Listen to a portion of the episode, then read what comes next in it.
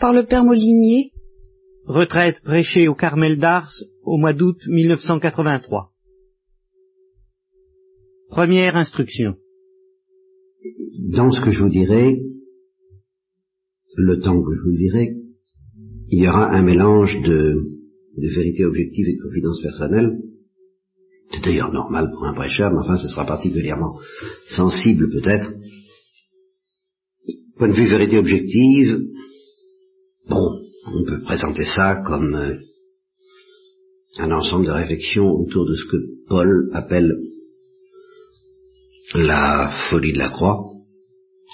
Et euh, cette, euh, cette expression de Saint Paul qui donne au mot folie des lettres de noblesse que ce mot n'a pas par lui-même, et par conséquent, qui fait que on, ne doit employer ce mot qu'avec prudence, parce qu'il y a toutes sortes de folies, dont la plupart ne sont pas bonnes, même si toutes ne sont pas pécamineuses, loin de là, euh, toutes ne sont pas non plus divines, comme la folie de la croix, loin de là aussi. Donc c'est une folie bien particulière. Cette folie bien particulière, au plan des vérités objectives, m'apparaît de plus en plus comme euh, quelque chose qui demande à être euh, monnayé, détaillé,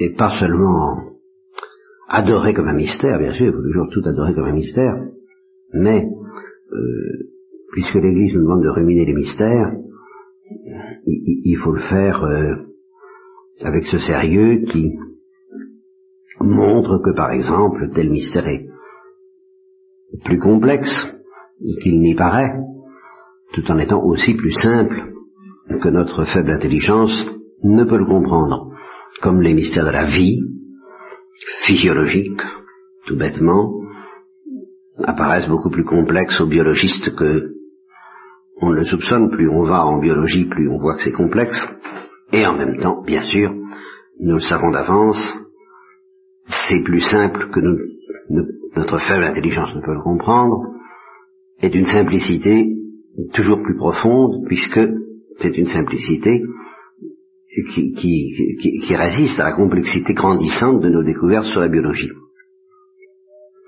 Alors, cette folie de la croix, donc, je, je crois qu'il faut la monnayer en quatre folies que j'ai appelées, si vous voulez, les quatre piliers de la folie.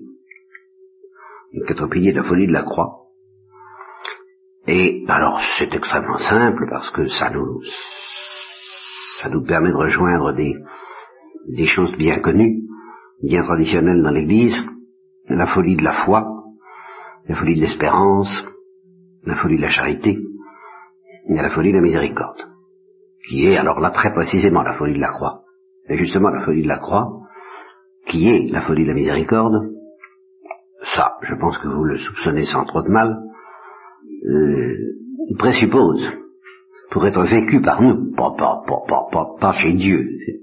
Et évidemment, chez Dieu, la folie de la croix et de la miséricorde suppose que Dieu est Dieu, ce qui est un point sur lequel nous avons justement peut-être l'espoir d'avoir la force de revenir. C'est cet espoir qui m'anime, parce que c'est bien difficile et je voudrais avoir cette force. Oui, cette folie de la croix s'enracine dans le mystère de Dieu en tant que Dieu est Dieu. Mais chez nous, ça s'enracine dans ce que j'appelle alors les quatre folies. Les trois premières étant celles des vertus théologales, la foi, l'espérance et la charité, étant entendu que je serais obligé de faire une distinction entre la sagesse de la foi et la folie de la foi, la sagesse de l'espérance et la folie de l'espérance, la sagesse de la charité et la folie de la charité, autrement dit, en d'autres termes qui demandent à être précisés, mais je ferai ce que je pourrais, la, la foi imparfaitement exercée, disons, car la foi en elle-même est parfaite, mais elle est parfaite, enfin, elle est moins parfaite que la vision, bien sûr. Mais euh, il ne manque rien pour du côté du don de Dieu, mais elle est exercée plus ou moins bien par le sujet qui possède cette vertu ou habitus de la foi, et quand il l'exerce imparfaitement, ben c'est ce que j'appelle la foi imparfaite. Quand le sujet exerce l'espérance imparfaitement, c'est ce que j'appelle l'espérance imparfaite, et quand il exerce la charité imparfaitement, la charité étant toujours parfaite, mais c'est le sujet qui, s'en sort plus ou moins bien avec la charité, euh, c'est ce que j'appelle la charité imparfaite. Et alors, là, on est dans la sagesse au sens où Paul, encore lui, toujours lui, dit à ses euh, Colossiens, Corinthiens, Éphésiens, euh, Thessaloniciens, Galates euh, et autres églises d'Orient, vous, vous êtes sages dans le Christ, moi, nous, nous sommes fous dans le Christ. Bon, donc vous pratiquez la foi, l'espérance et la charité avec sagesse, nous, nous pratiquons la foi, l'espérance et la charité avec folie. Bon, tu vois la même histoire. Ce qui veut dire avec perfection. Ce qui veut dire la perfection. Mais une perfection qui, par rapport à la sagesse humaine, est une folie euh, divine. Bien. Là, je vais faire intervenir des confidences personnelles. La folie de la foi, je pas si je l'ai toujours eue en tant que folie. Que folie. J'ai la prétention invraisemblable, insensée, euh, d'avoir l'impression que je me débrouille pas trop mal de ce côté-là, moi. Euh, au, niveau où la foi est, une folie. Je sais pas depuis quand, encore une fois. Je sais pas depuis quand. J'ai l'impression que ça remonte à très très loin. Ça remonte même je viens de le découvrir. Et, là, j'entre justement dans les confidences personnelles. Ça remonte même à la période où j'avais pas la foi. Apparemment. C'est-à-dire où je ne pratiquais pas et où je ne savais pas si Dieu existe et où je ne savais pas si l'âme est immortelle. Apparemment. Euh, je, lisais hier soir l'histoire de l'église de Daniel Rops à cette époque de l'église tout à fait moderne qu'il appelle un combat pour Dieu et je lisais cette espèce de description des temps tout à fait modernes, pas encore tout à fait contemporains, puisque j'ai découvert dans la table des matières que il n'y a pas Solzhenitsyn. Quand il n'y a pas Solzhenitsyn, c'est que il y a les tout derniers moments de l'histoire contemporaine n'y sont pas, car il est certain que Solzhenitsyn a porté un coup extrêmement sévère à ceux qui mettent leur confiance dans le marxisme par la révélation du Goulag, et que de, ce côté-là, il y a un élément récent, très récent, disons, dont Daniel Robs ne fait pas état. Mais euh, il commence son histoire à peu près en 1900, il l'ouvre sur Nietzsche et sur la mort de Dieu, puisque c'est Nietzsche qui le premier a, dit nous, avons assassiné Dieu, et, il ne le dit pas à, la légère, il le dit, avec, avec tremblement, avec un sens tragique. Luciférien, dit Daniel Rops, mais tragique, et un peu terrorisé d'ailleurs, et pas seulement triomphant. Euh, qu'est-ce qui va, qu'est-ce qui va nous arriver? Du fait que nous avons pas seulement proclamer, mais provoquer la, mort de Dieu. Et alors, euh, Daniel Hobbes développe euh, toute cette espèce de montée dont je vous passe les détails de l'assaut contre, Dieu, contre le Christ contre l'Église. Ça, avait commencé à, la Renaissance avec le protestantisme.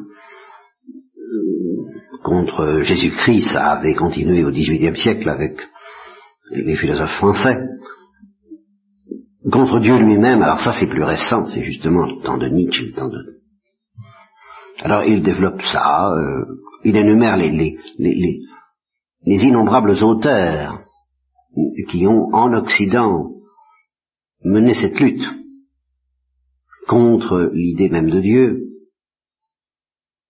que j'avais oublié un peu, parce que actuellement on est pris à la gorge par euh, cette forme tout à fait actuelle, je ne dis pas moderne, de la persécution contre Dieu qui a été évoquée par Jean-Paul II lui-même le soir de Lourdes, le soir de la procession flambeau. Et, comme nous sommes pris à la gorge par ça, nous en, nous en oublions les prémices. Nous oublions que le marxisme n'aurait jamais eu le, retentissement qu'il a eu s'il n'avait pas été précédé par ce que raconte Daniel Robb, ce que j'ai connu, fort bien connu, et que j'avais oublié.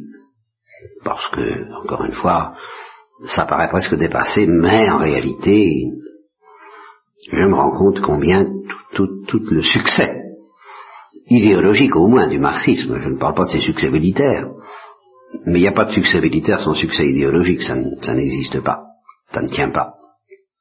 Tout le succès idéologique du marxisme repose sur ces, ce combat en règle comme il n'en avait jamais existé, Daniel Hobbes le montre bien, contre l'idée même de Dieu. Et alors, c'est en lisant ça que je me suis aperçu d'une espèce de protection dont j'ai bénéficié pendant toutes les années où je n'avais personne, et surtout pas l'Église, pour me guider pas de prêtre, pas de catholique parmi mes amis, pas d'ouvrage catholique qui m'intéresse, ça. Claude Delbernanos, tous ces gens-là, même Peggy, j'ignorais, il m'aurait plutôt un peu plus, plus il m'aurait plus plu celui-là, vous voyez.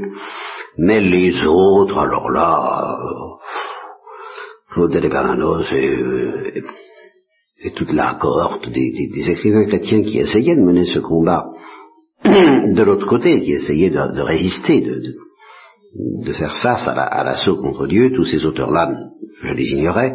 J'avais donc personne, euh, à part, je l'ai toujours dit, de Dostoevsky, que j'ai découvert par hasard, et qui n'était pas catholique, également comme par hasard, puisqu'il était orthodoxe, mais qui est le seul pour lequel je me sois trouvé à l'aise.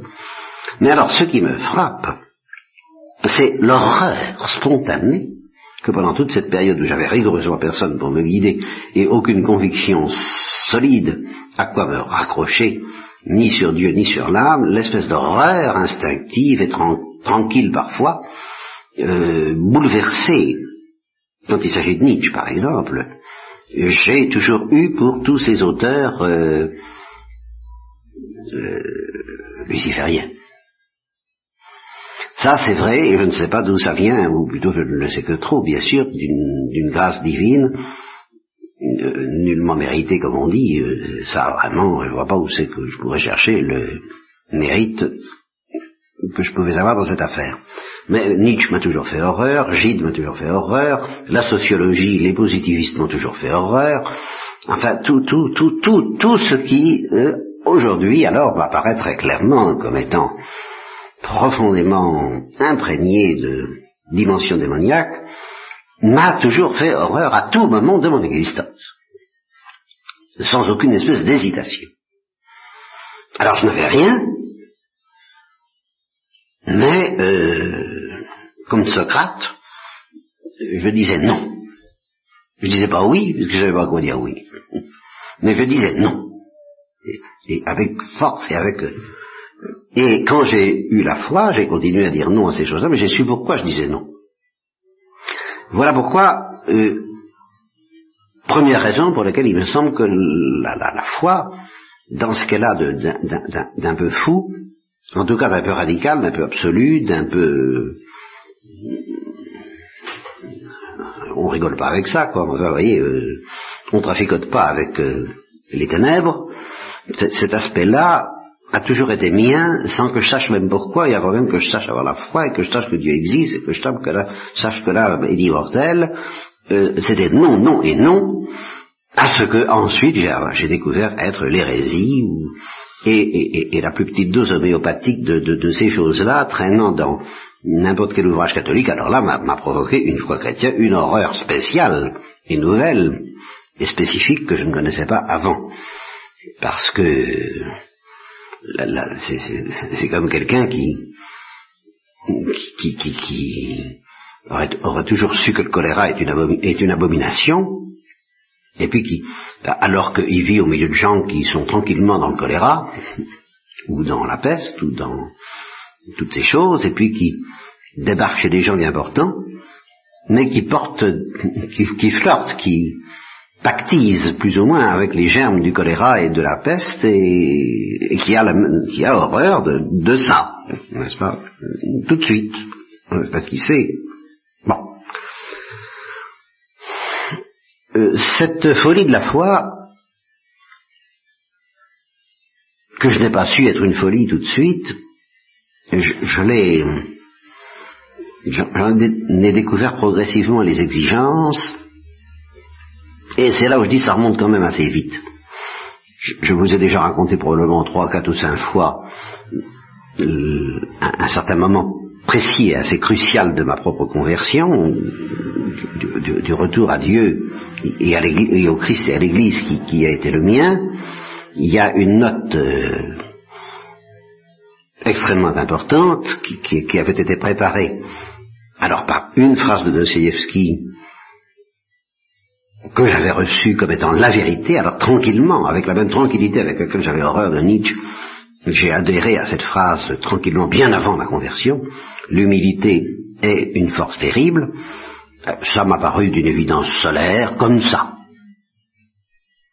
Je ne savais vraiment pas quoi en faire de l'humilité, mais euh, c'était une force terrible, ça c'était évident.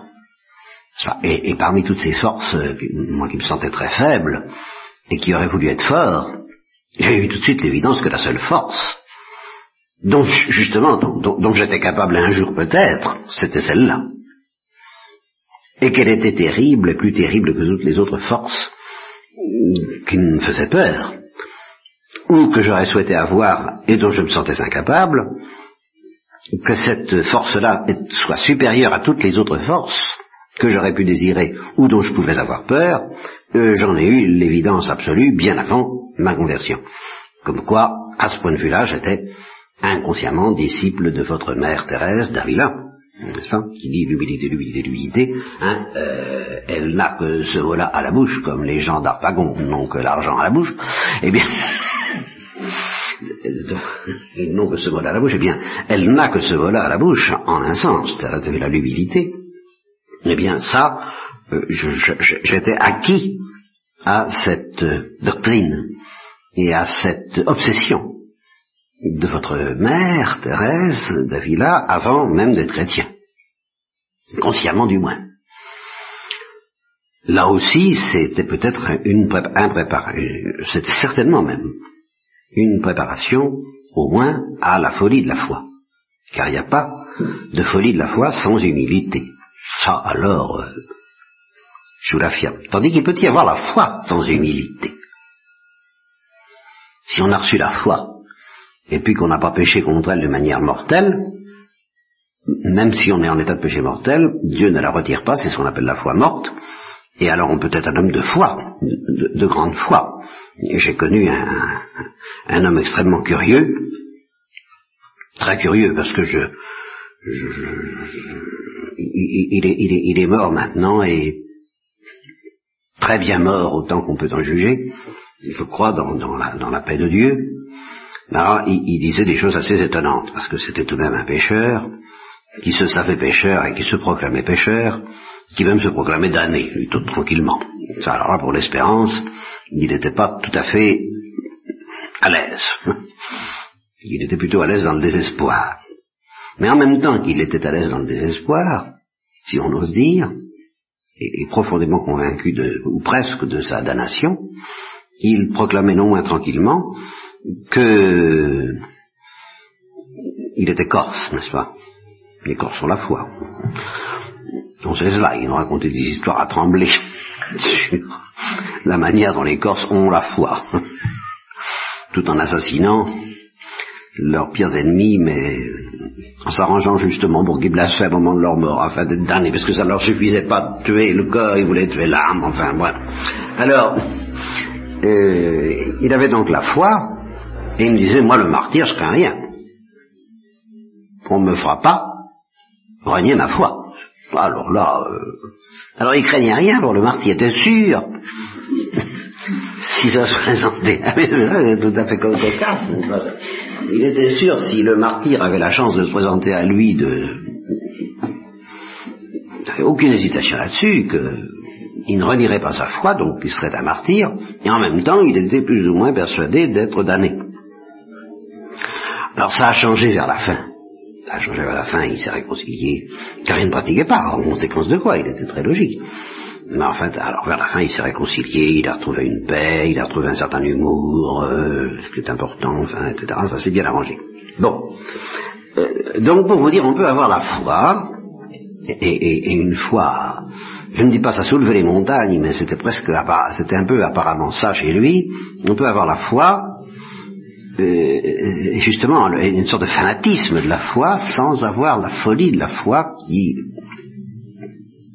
elle, alors, exige incontestablement l'humilité, et c'est là où, euh, justement, intervient cet épisode dont je vous ai parlé je ne sais pas combien de fois de ma conversion, que, euh, ayant envie d'entrer au couvent, pour des raisons qui m'étaient alors là tout à fait personnelles, sur lesquelles je ne m'étendrai pas, mais alors une envie irrésistible, alors là, euh, pas question...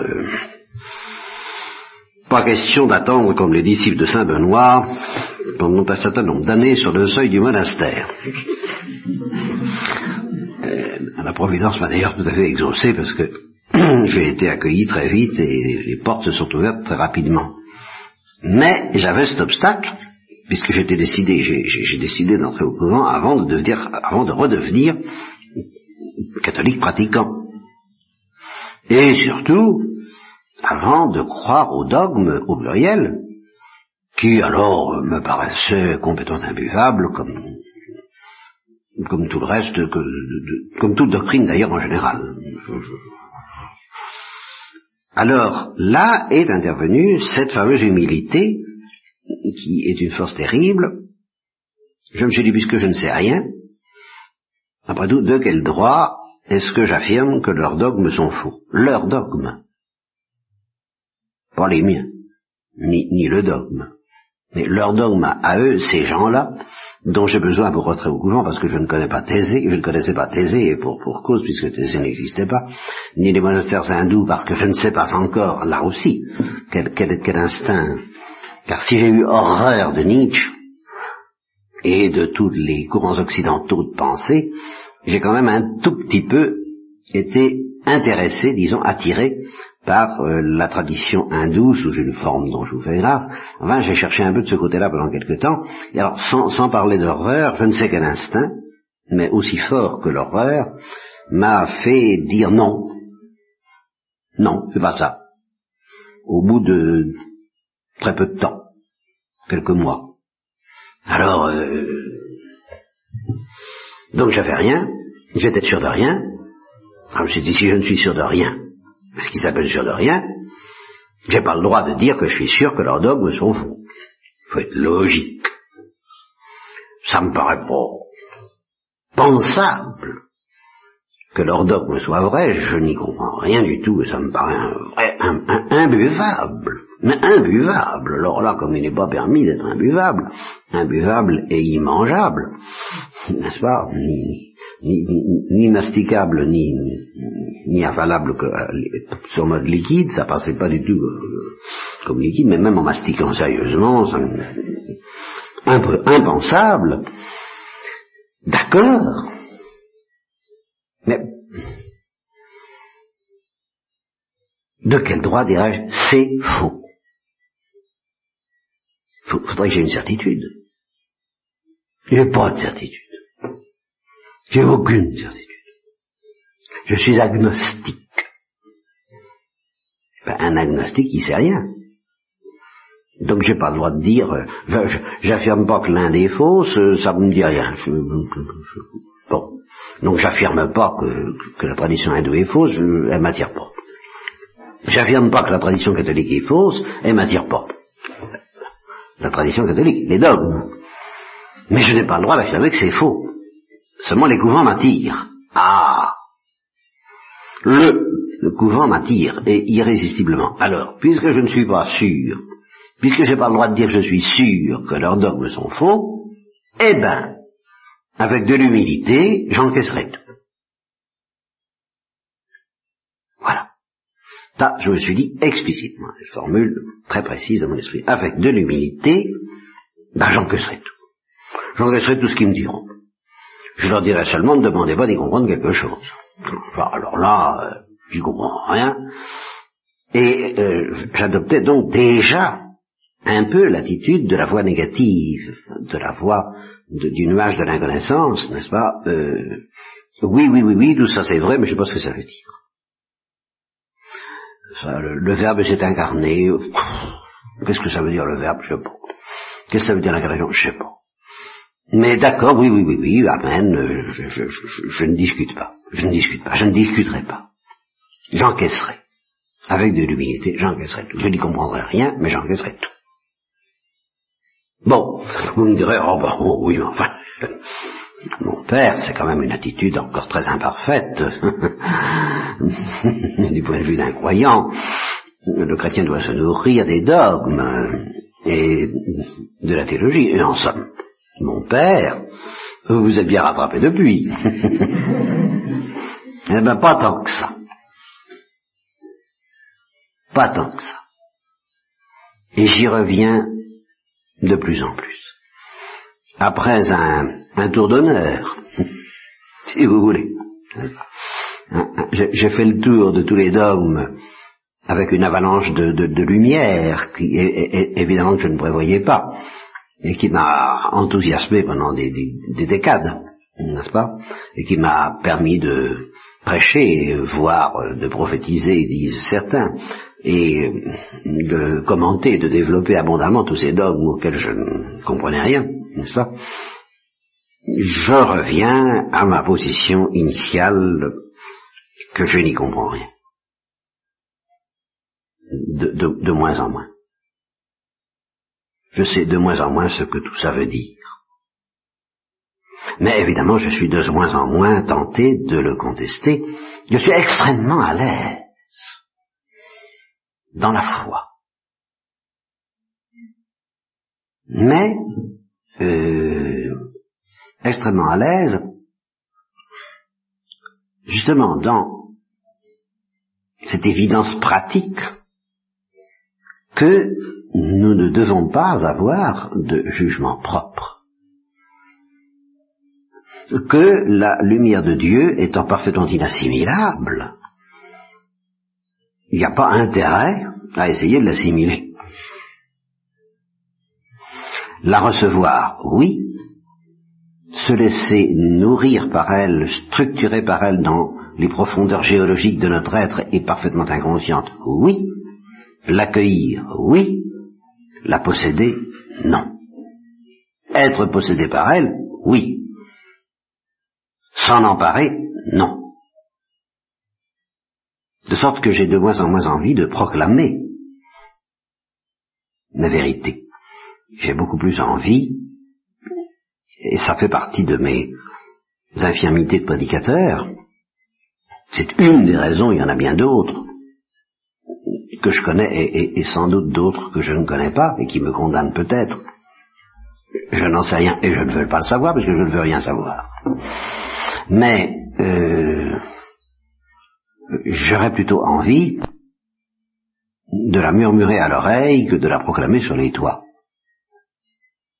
Cette sagesse incompréhensible à laquelle effectivement je ne comprends rien. La seule différence avec ce que je disais autrefois, je ne peux pas être sûr que leurs dogmes sont faux, mais avec de l'humilité, j'encaisserai tout, pourvu qu'ils ne me demandent pas d'y comprendre quelque chose, je modifierai légèrement cette formule aujourd'hui en disant euh, je suis absolument sûr que les dogmes sont vrais, mais ne me demandez toujours pas d'y comprendre quelque chose, et avec de l'humilité, eh bien, on encaisse aisément de n'y rien comprendre. Voilà. La seule différence, c'est cette certitude étonnante, alors que, bien sûr, qui a remplacé cette incertitude non moins étonnante, je ne suis pas sûr que les dogmes soient faux. Aujourd'hui, je dis, je suis sûr qu'ils sont vrais. Mais je ne sais même pas pourquoi j'en suis sûr. Parce que ça, ça fait partie des choses que je ne comprends pas. Je ne comprends pas pourquoi je suis sûr que les dogmes sont vrais. J'en suis absolument sûr, mais je ne sais pas pourquoi. J'en suis sûr. On dirait parce que, ben parce que l'Église en est sûre, c'est ça. Mais pourquoi est-ce que je suis sûr que l'Église a raison? Car je suis tout à fait sûr que l'Église a raison. Et l'Église romaine, pas l'Église orthodoxe. L'Église orthodoxe est, pleine de, de, lumière, de vérité, de, de, sainteté. Mais elle n'a pas la vérité. Alors ça, je suis tranquillement sûr qu'elle n'a pas la vérité. Mais pourquoi j'en suis sûr? Mais j'en sais rien. Vous me direz, ben l'Église a tout de même de solides raisons, mais je les crois bonnes. je les crois tout à fait bonnes, je les connais même assez bien, figurez-vous, euh, n'est-ce pas?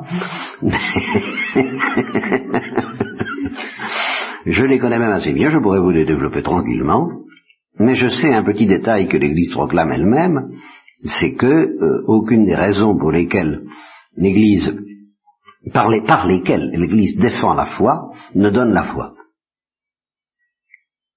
Ça, c'est l'Église qui le dit. Et c'est ça que j'expérimente. C'est que c'est ce petit saut. N'est-ce pas? Euh, la, différence, c'est que toutes les raisons par lesquelles l'Église défend la foi, c'est des raisons que, autrefois, je ne comprenais pas du tout, et qu'aujourd'hui je comprends.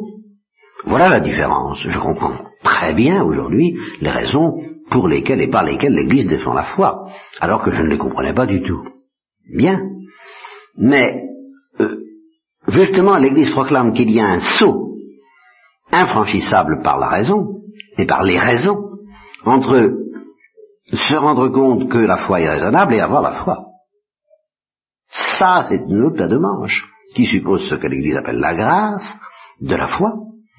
Et la grâce de la foi, l'Église ne prétend pas comprendre ce que c'est. Elle dit Dieu c'est ce que c'est. Moi, Église, je ne sais pas ce que c'est. Parce que la grâce, c'est le mystère de Dieu. Je, je, je, connais partiellement les choses. Je ne les connais pas en plénitude. Moi, Église, je les connais dans l'obscurité de la foi justement, et dans l'obscurité de la foi, moi, Église, je ne sais pas ce que c'est que la grâce. Je sais, je, sais, je sais, je sais des tas de choses sur la grâce. Je peux la définir, mais je ne sais pas ce que c'est, comme Dieu le sait.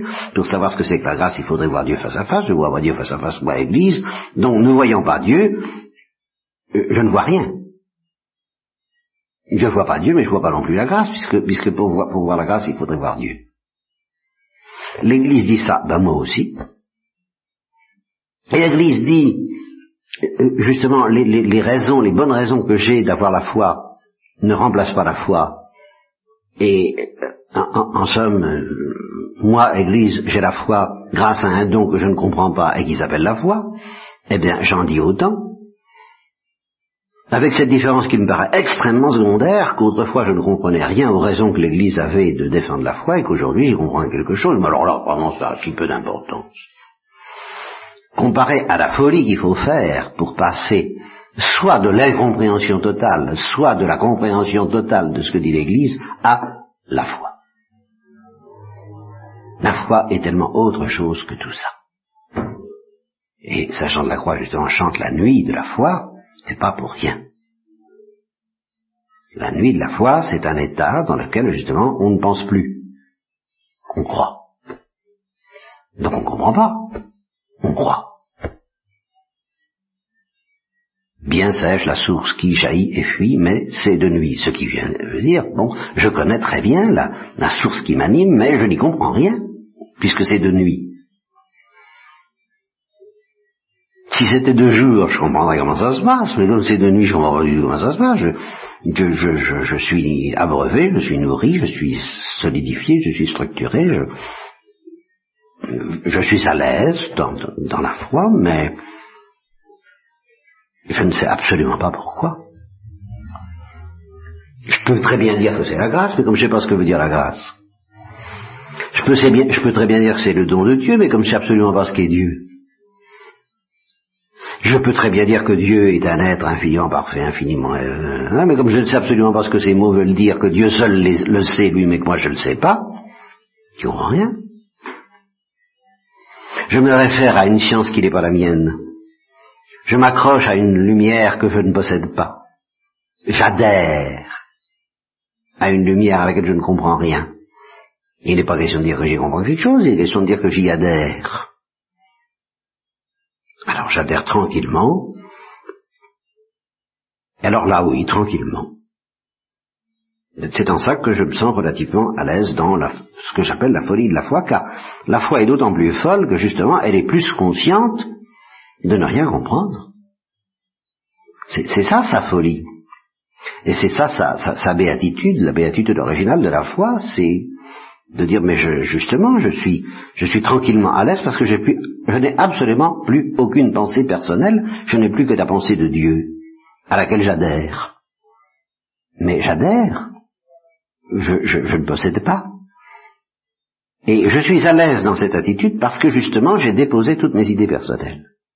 Tant que nous n'avons pas déposé toutes nos idées personnelles, alors ça c'est long, ça c'est long. Moi, je reconnais, là, il y a un combat. Il y a un combat que beaucoup connaissent, et dans des conditions très différentes, dans des conditions dont certaines sont bonnes. On a la foi, mais euh, on comprend rien à l'Eucharistie, à telle chose qui déroute. Euh, on dit mon père, euh, pourriez-vous m'expliquer Si je ne comprends pas du tout ce que dit l'Église, ou ce que dit l'Évangile, ou ce que dit Christ quand il dit que. Bon, moi j'ai toujours envie de répondre, moi non plus, encore bien moins que vous. Mais ça ne me gêne pas. Vous, ça vous gêne encore Bon. Alors dans ce cas, il y a un combat entre vos idées personnelles, qui voudraient comprendre, et votre foi, qui renonce à comprendre. Mais enfin, je crois pour comprendre. Oh, bien sûr. Je crois pour comprendre ce que Dieu veut me faire comprendre, mais à une condition. Et je comprends de mieux en mieux tout ce que Dieu veut me faire comprendre. Alors ça, il n'y a pas de doute, et ça, je, le maintiens tranquillement aujourd'hui même. Je comprends de mieux en mieux ce que Dieu veut me faire comprendre. Mais à une condition, c'est de comprendre de moins en moins ce qu'il ne veut pas me faire comprendre. Et c'est dans ça que je dis que j'y comprends rien à toutes les choses que je voudrais comprendre et que Dieu ne veut pas que je comprenne. Et alors ça, je suis pas le seul. Vous êtes dans le même cas. Il y a des tas de choses que vous voudriez comprendre et que Dieu ne veut pas que vous compreniez. Et tant que vous ne serez pas débarrassé du désir de les comprendre, vous ne serez pas à l'aise dans la folie de la foi. C'est très simple. Et au fur et à mesure que je me sens effectivement débarrassé et délivré de toutes les tentations de comprendre ce que Dieu ne veut pas que je comprenne, ou, me demande de patienter avant de comprendre, eh bien, euh, au fur et à mesure que je suis délivré de cette, cette tentation de comprendre ce que j'ai pas à comprendre, je me sens à l'aise dans la folie de la foi. Et euh, alors certains, je sens que ça, ça les met en danger, ça met leur foi en danger de vouloir absolument comprendre ce que Dieu ne, leur donne pas à comprendre, ce que la foi ne donne pas à comprendre, y, compris qu'est-ce que c'est que la foi. Euh, à un certain niveau, de, profondeur, Dieu, ne nous donne pas à comprendre les choses parce que euh, la vision seule pourra nous donner à comprendre les choses comme, moi j'ai envie de les comprendre. Moi j'appelle pas ça comprendre, vous comprenez Ne pas voir dans la vision face à face. Alors comprendre ce que Dieu veut que je comprenne, c'est extrêmement important pour vivre de la foi, pour vivre comme Dieu me le demande. Mais par rapport à ce que mon intelligence appelle comprendre, du fait que je vois pas, J'appelle ça ne pas comprendre. Et, Dieu est d'accord avec moi. Il me dit, mais patiente, tu, tu, feras plus tard. Pour le moment, accepte de ne pas voir. Je ne peux pas te montrer ça, il faudrait que je te montre la vision face à face. On ce qu'on veut, hein. Alors je dis bien. Et au fur et à mesure qu'on le dit avec aisance, euh, en, ne s'agitant pas trop, euh, au nom de ses idées personnelles, au nom de ses jugements propres, au nom de ses, de ses questions propres, au nom de sa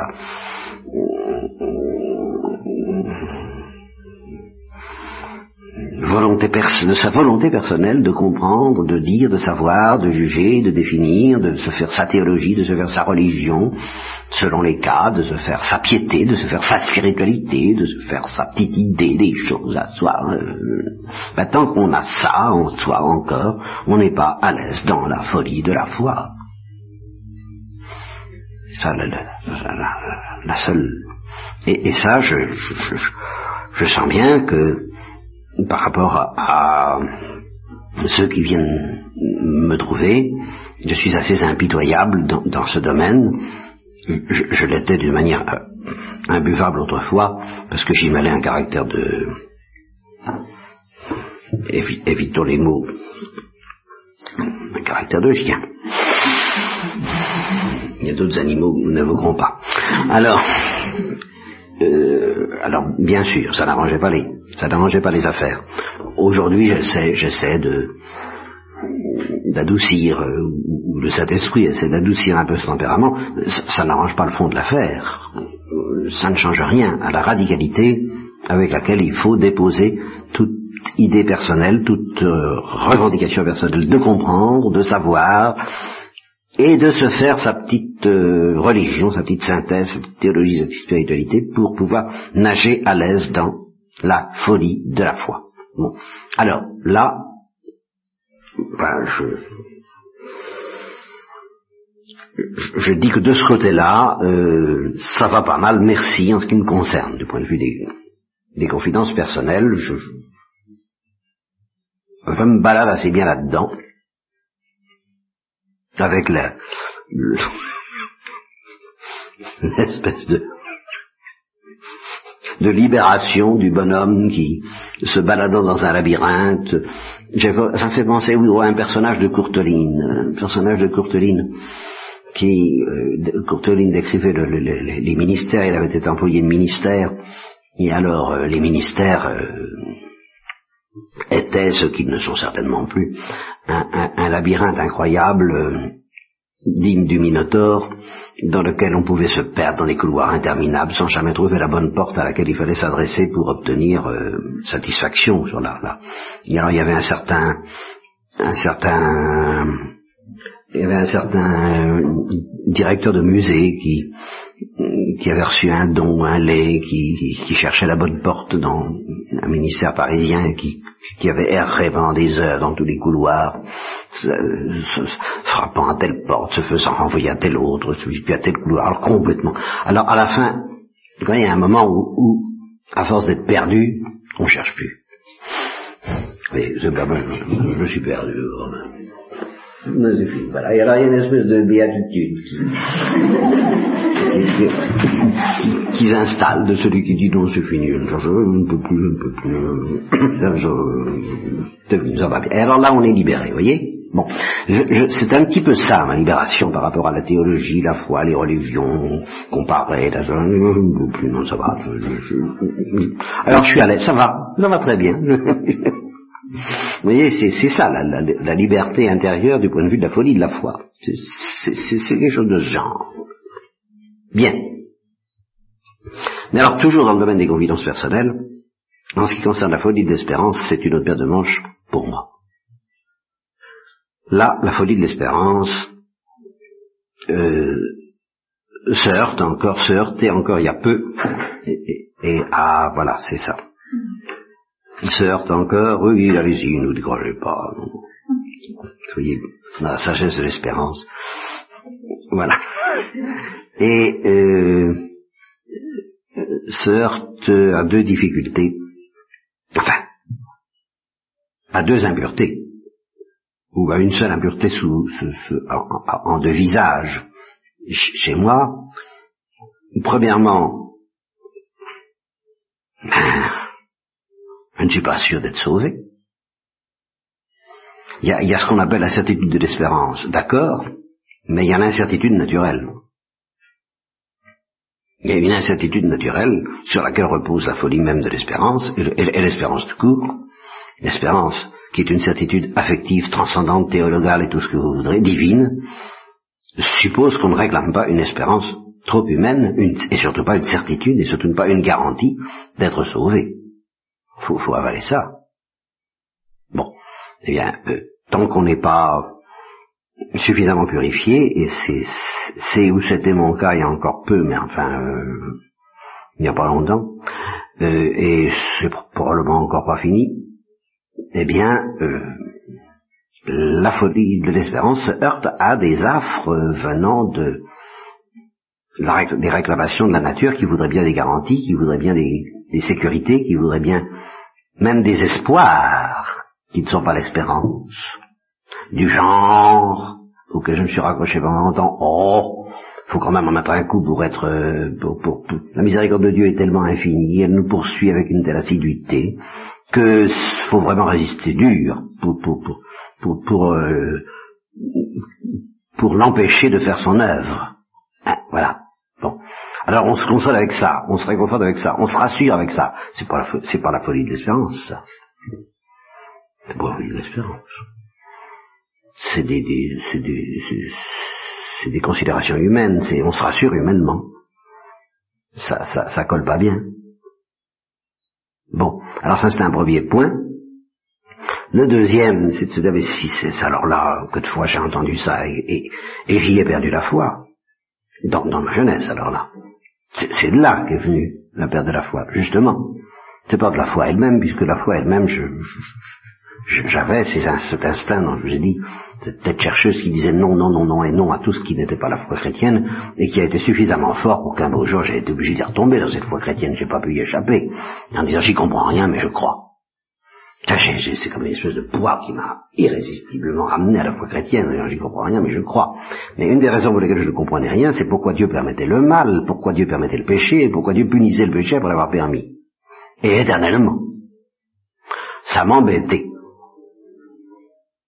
Et j'étais très sensible, et je le suis encore, à l'argument de ceux qui disent je ne peux pas croire qu'un Dieu infiniment bon euh, permette ou veuille ou crée ou entretienne l'enfer éternel. Euh, je ne peux pas croire ça. Ben moi non plus je ne pouvais pas, il y avait là une distorsion, de sorte que je ne pouvais pas être à l'aise.